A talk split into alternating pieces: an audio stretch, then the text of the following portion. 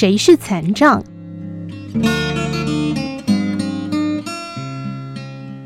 一九七一年八月的深夜，回家时正下着雨。我开到一条少有人走的道路时，狂风骤雨击打我的车子。突然，手上的方向盘猛然一震，车子失控偏向右边。同时，我听到可怕的爆炸声。我奋力把车停在路肩，想到整个情况，便愕然不知所措。我不可能独自换下车胎，完全不可能，因为我的运动神经受到感染，病情逐渐恶化。起先是感染到右手右脚，接着是另外一边。虽然四肢行动不便，但车上装了特别的器具来辅助，我还是照常开车上下班。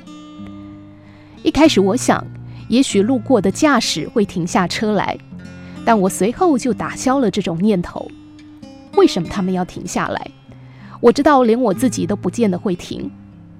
然后我记起路边不远处有栋房子，于是我发动车子缓缓前进。幸运的，房子的灯光正欢迎着我。我开进车道，按了喇叭。一个小女孩开了门，站在那里看着我。我摇下车窗，大声地说：“车胎爆了，需要有人替我更换，因为我的脚不方便，没有办法自己更换。”小女孩进入屋内，一会儿出来时穿着雨衣，戴着雨帽，后面跟着一个男子跟我打招呼。舒适而干爽地坐在车内，觉得在暴风雨中奋斗的男子和小女孩很可怜，心想没有关系，我待会儿会付钱给他们。于是稍减，我摇下车窗看换胎的过程。他们似乎动作很慢，我开始有点不耐烦。这时候，我听到车的后面传来金属的清脆碰撞声和女孩的声音：“爷爷，这是千斤顶手把。”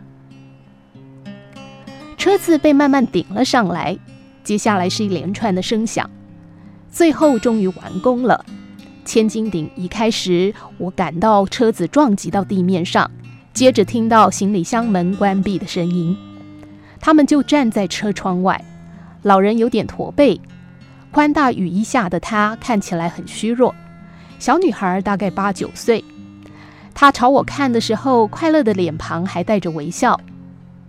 这时候老先生说：“哎，这样的天气啊，车子出状况真的很糟糕。”不过都修好了。我说：“我该付你多少钱呢？”他摇摇头说：“不用，我孙女告诉我你的脚不方便，我很乐意帮忙。我知道如果是你也会帮我忙的，不用收钱，朋友。”这时候我拿出一张五元纸钞，不不，付费是应该的。他丝毫没有要拿钱的意思。小女孩靠近车窗，低声的对我说：“我爷爷看不到。”接下来的几秒钟，我只感到羞愧和震惊。我从来没有过那种强烈的感觉。一个盲人和小孩在黑暗中用湿冷的双手去摸索工具，却仍然愿意帮我在风雨中更换轮胎，而我却坐在暖和舒适的车子里。到底谁才是残障呢？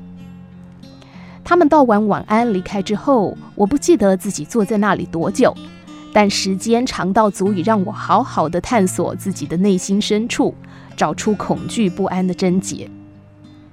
我了解到以前的自己心中充满了自私自怜，对于别人的需求很冷漠，不体谅他人。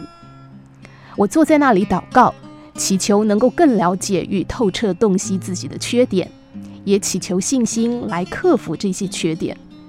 我更祈求上帝赐福给这位盲眼长者和他的孙女。